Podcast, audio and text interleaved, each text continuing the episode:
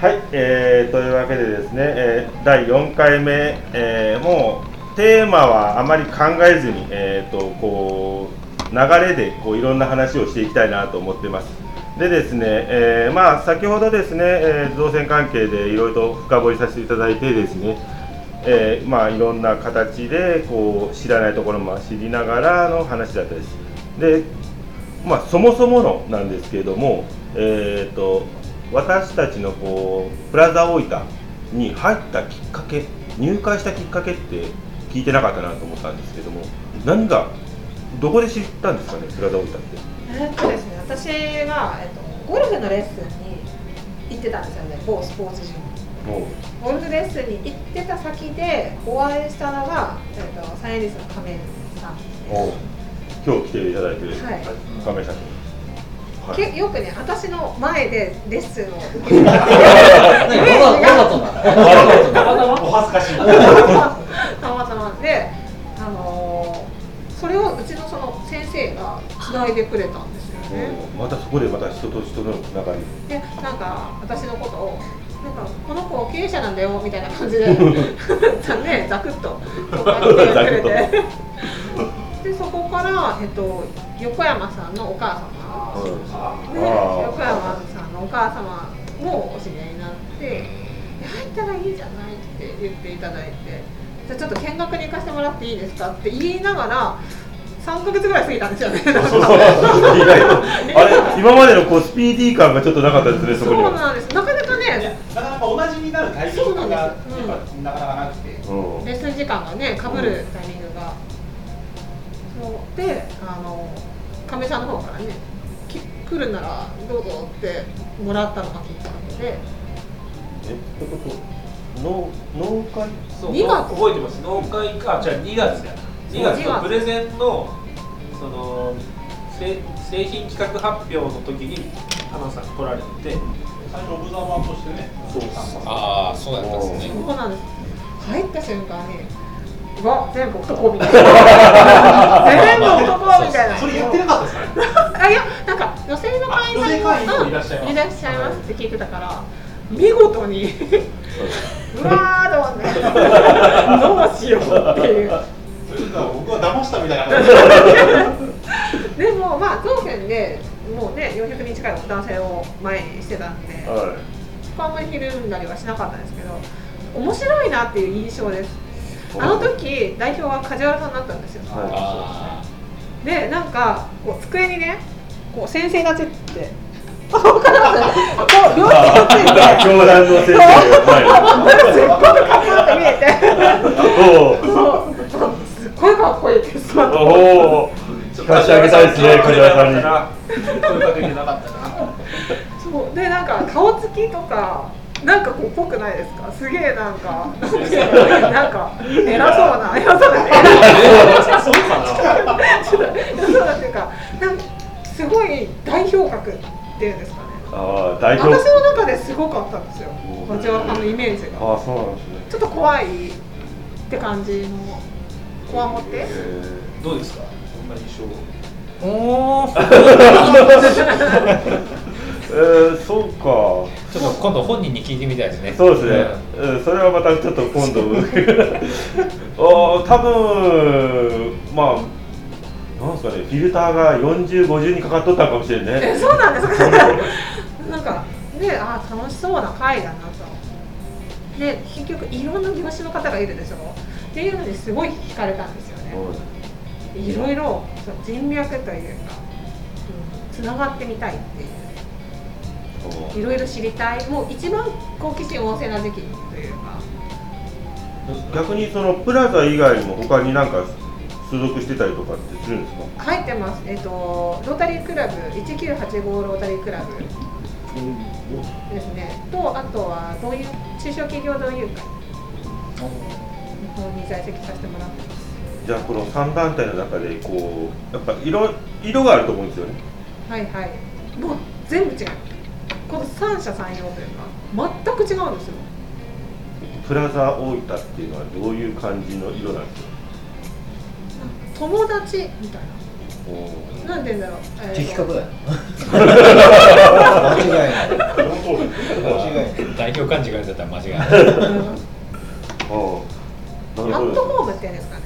なんかこう男性陣がすごく少年にしか映ってないですよね それ最近の話や。ろ成長してない状況ですでも見てて楽しいですよそれが。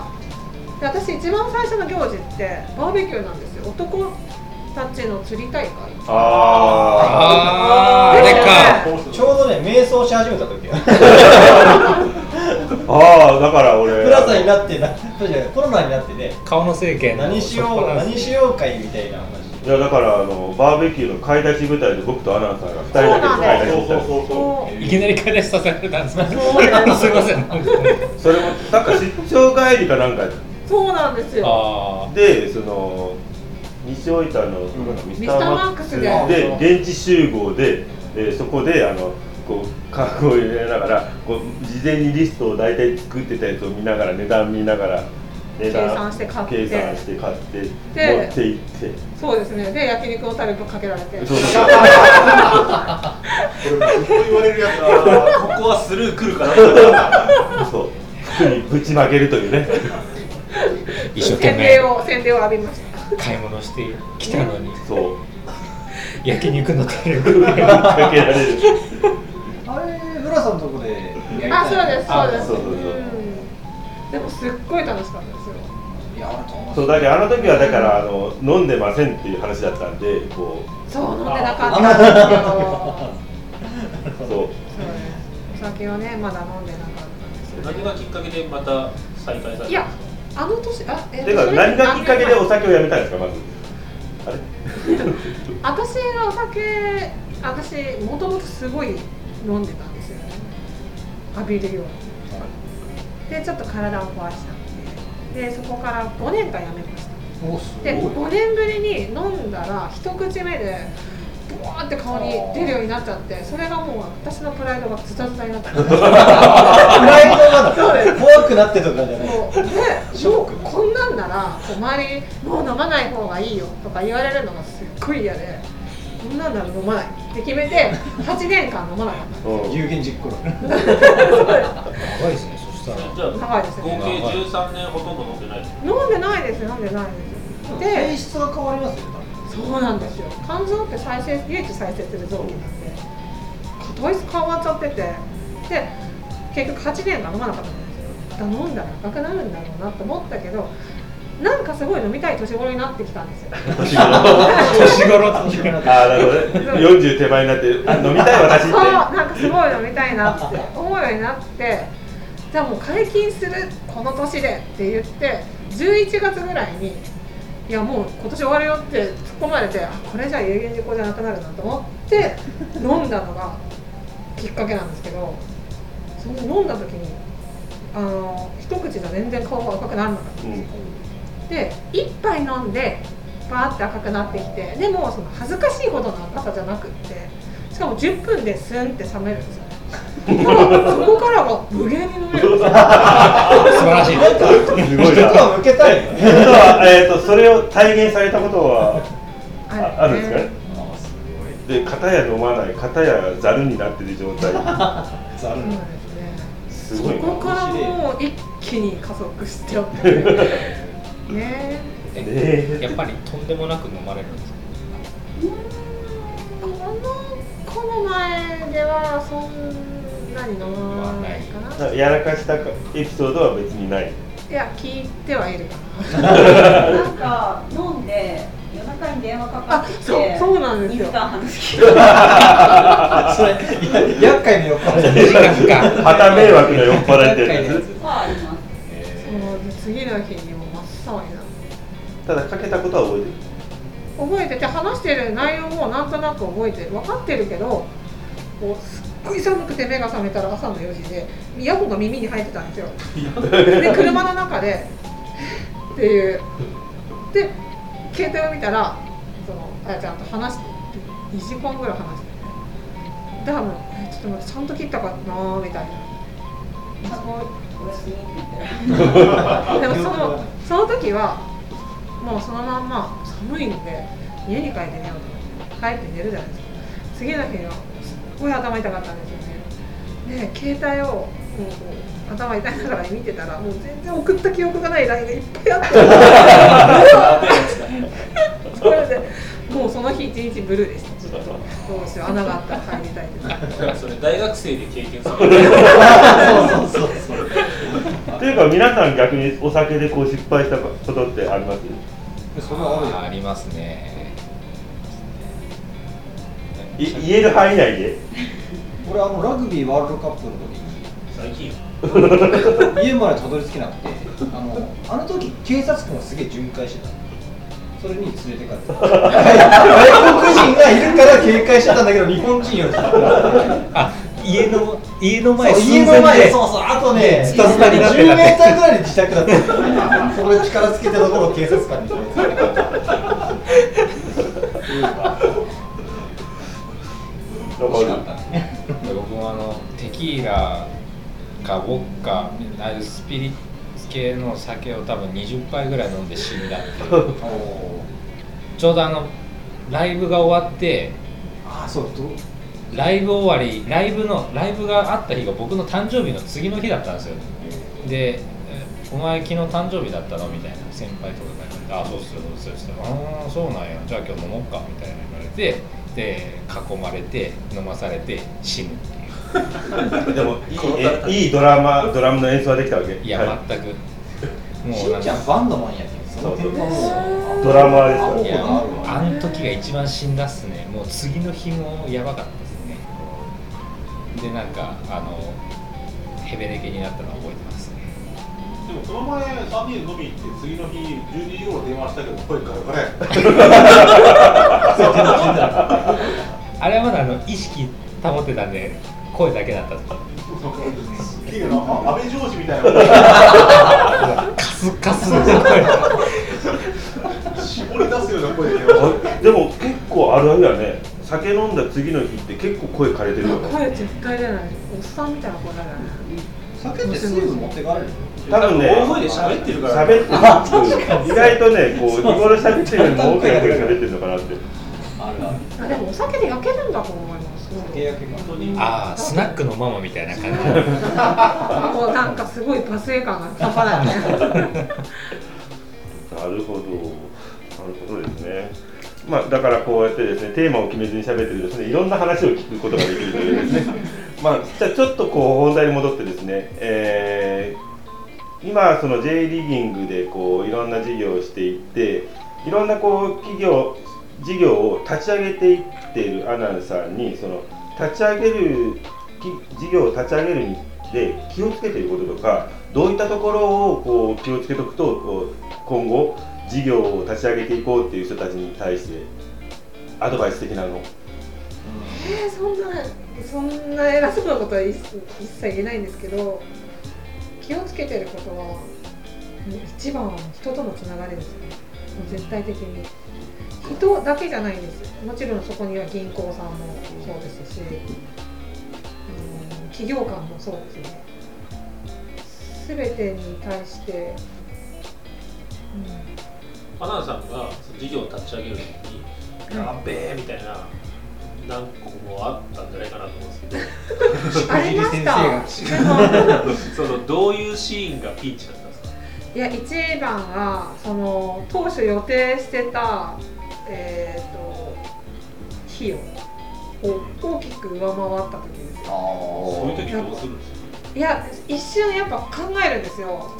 あの、一瞬考えました。でその時にこうなんだろう。天秤に乗せるんですよね。だそのお金を選ぶのか自分がやりたいことをあ通すのかっていう天秤にかけますでもね多分答え決まってるんですよ。それをかけたところ私多分譲られないんですよね。ゼ ゼロ秒でこっちやる もうやりたいことっていう。そうですね。だからこう妥協ができないんです。もう本当にそこが私にとってどどうなんだろう。短所かなって思うぐらい妥協ができないんですよね。だからいやでもねみんなねやりたいことできやりたいとこ安全策を選んじゃって結局後悔することが結構多いと思う。そういう人が多いから。ねうん。で一般的にそのお金借りて事業を始めると思うんですけど、はい。そういう時にそのお金とやりたいこと天秤かけた時に、うん。その返せるかなみたいなもちろんあります、ねありますよね。いや返せるかなですよね多分普通のあそうそう人は。そう結局。返すしかねえぐらい。のああやっぱり。不穏だなと男ですよ返すしかね。ないだろうそうもうそうするからには返せるかなって思ってたら多分ひるんじゃうんですもうそこはもう返すしかない。もう自分も逆に追い込んで追い込んでやっていくしかない。でもう多分だけどなんとかなるさ精神もあるんですよどこかで。まあどっかでそう思うとね。うん。もう生きてるだけでね獣ぐらいの本当勢いがあるから多分こう言われたんですよそのこの一手にねになってくれた、えっと尾形さんっているんですけどファーストスペースの尾形さんにその金額をね下げるんだらここがこうなっちゃうとかやっぱりどこかをこう削らないといけなくなる。でその代替策を考えなきゃいけなくなる。でもそれでもやっぱ金額を思うんであればそこは致し方ないし僕はそれに寄せてより近いものにしていくよって言ってくれてるのに一切耳に入らないんですよそれが。もう何かを諦めるとかもうここをこれに変えるっていう多分代替策って私の中でもゼロなんでもうあとは銀行さんにお話に行って実は最初の当初の予定はこう言ってました。とでも私はもうどうしてもこれが譲れなくってこれじゃないとクラルスじゃないんですよぐらいまでもう熱弁するんですよね。だからなんかまあでもじゃあそしたら頑張っていくしかないですよね。っていう感じで結局折れてくださって優秀してくださえった銀行ってそんな人情あるいやなんだろうこう寄り添ってはくれます。絶対的に。あのあんまりガチでそんなに銀行の話したことないけど銀行もいけると判断してるってことですかね。なんでこっち見る 経験が経験もそうだいやでも銀行さんもあの当然数字は当然見ますけどそうそうですね。やっぱりあの人を見るとああやっぱ熱意とかその辺を見てくれるんで。ねあのやっぱりあのその辺はよく聞かれるというか。あそうなんですね。やっぱね人間なんですよ。その社長自身はどう思ってるんですかとかどうお考えですかというのはやっぱり。すごい聞かれました。聞かれますうん。ね。そうこの先のビジョンであったりとか。あで見てくれるんだね。という。ことはね、その銀行さんも、アナウンサーの海賊船のクルーになったの。あそういうこと？共に乗っかったという。修羅場もろともになったねあでもいい銀行さんまあそうですね。ここの場所を提供してくださったというか紹介してくださったのがもともと銀行さんだったんでそういう応援が最初からもうすでにあったんですよね。頑張ってほしいというだってね。自分からね銀行側がもう提案してるから引くに引けないですよね銀行。いやでもね返すしかねえっていう人はねうん。貸すと思うよ多分。どうにかするしかないですよねって言ってくれたら。あ金融機関もこう一番貸したい。あそうそうそうまさにだと思いますよ。まああの別に長い期間になると思うんですけどまあいずれどうにかしてくれるように少なくとも努力はしてくれるとは思うよやっぱ銀行さんとはこう密にこう関係を築いておいた方が、まあ、今後なんか事業と会社を起こす人にとっては、まあ、会社をなかなか新規で起こすのに銀行とつながりを持つのは大変かもしれないですけど新たな事業を起こす時っていうのはよりこう今までのこう銀行との関係っていうのは重要になってくるそうですね。いいかに自分のあの思いを明確に普段から伝えるかというか自分はもうこうしたいから今こうしてるんですっていう明確なものを常に話します。私絶対銀行窓口行ったら絶対に話あの話すんですよ。あの話すと向こうも見つけてくれるし私からもこうアタックしていって絶対違うお部屋でお話しするんですよ。で今がどういう状況か。これから先にどういう展開を考えてるかっていうとこまでを一通り話してさようならなんですそれは資料とか持っていくんですか？それとももう口頭で？いやもう口頭とかですよね。ほぼほぼほぼ、うん、なんかこう普段からコミュニケーション取ってるからやっぱそういったあのとこもこ取ってますね。やっぱりあのそこはなんだろうこういろんな人を見てきたんですけどなんか私が見てきた中で銀行さんに対して上からといういるたまにいらっしゃるんですけどああはなりたくないなっていう思いがなんか貸してもらってるっていう気持ちももちろんあるけどその常に謙謙虚でいたいなっていう思いですよね。感謝そうですね。うん。結構でも銀行さんに対するイメージって皆さん結構堅苦しいイメージっていうか今冷酷なイメージを置かれてい。る方もいらっしゃると思うんですけど結構話せる方も多くてあの担当者の支店長もやっぱり同じ人間なんででこちらの思いを伝えるとやっぱり答えてくれることも多いですしあのダメなところはダメなところでアドバイスいただけることも多いんであの結構あの皆さんの意見とか聞くと銀行っていうだけでちょっとえみたいなちょっと距離を置いてるイメージがやっぱあるんですけど。やっぱ某ドラマの印象が強いですやっぱり あれはあれで間違ってはないとは思うんですけど、倍返し。そういうイメージもあるワイドイシュあれいいえいい銀行さんでしょ。あの企業から。両方出てくる。ああいう銀行さんだけじゃないんだよなっていうこう結局あれの常務か。昔ネジ屋を潰した常務みたいな 銀行さんしかいないみたいな。そうそうそう半沢直樹みたいなやつはいないんだよっていうイメージはあるけどね。まあ、変わってきたっていうのはあるんじゃない僕も銀行との取引とかやり取りはあんまりないですけどその聞くと変わってきてるのかなっていう昔は多分そういう雨降ってる時に傘ささない。あそうそううん。貸さないっていうタイプだったのかもしれないですけど最近は貸すだけだとそのやっていけないから一緒になんか損失しましょうみたいな姿勢になってるというのは聞いたことがあります、あでもそうね。うちも銀行の人とかが結構担当来るけどもか借りてもらってるっていう感覚がちょっと銀行の方にもあるみたい。それはあるかもしれない。最近は、特に。こう銀行もやっぱ経営していかないといけないから借り手がいなければ銀行も成り立たないんでそうですね。貸してあげてるから借りてもらってるしあの借り借りる側も貸してもあの借り借りもうお金を出してもらってるっていうよりもなるべく対等な感じにはなってきてるのかなと。だからですね、えーノンテーマで話してましたけどもなんとなくこうちょっとキリが良くなってきたかなと思いますんで、えー次回多分最後になるかなと思いますが次回ですね。将来の夢だった夢についてですねちょっとこうアナウンサーに語っていただこうかなと思ってます。なのでまあ第4回かな今回。4回かな。4回。4回はですねちょっと半分フリーテーマ的な感じでちょっとお話をさせていただきましたけれども、えー次回をお楽しみに。お願いします。ありがとうございました。ありがとうございました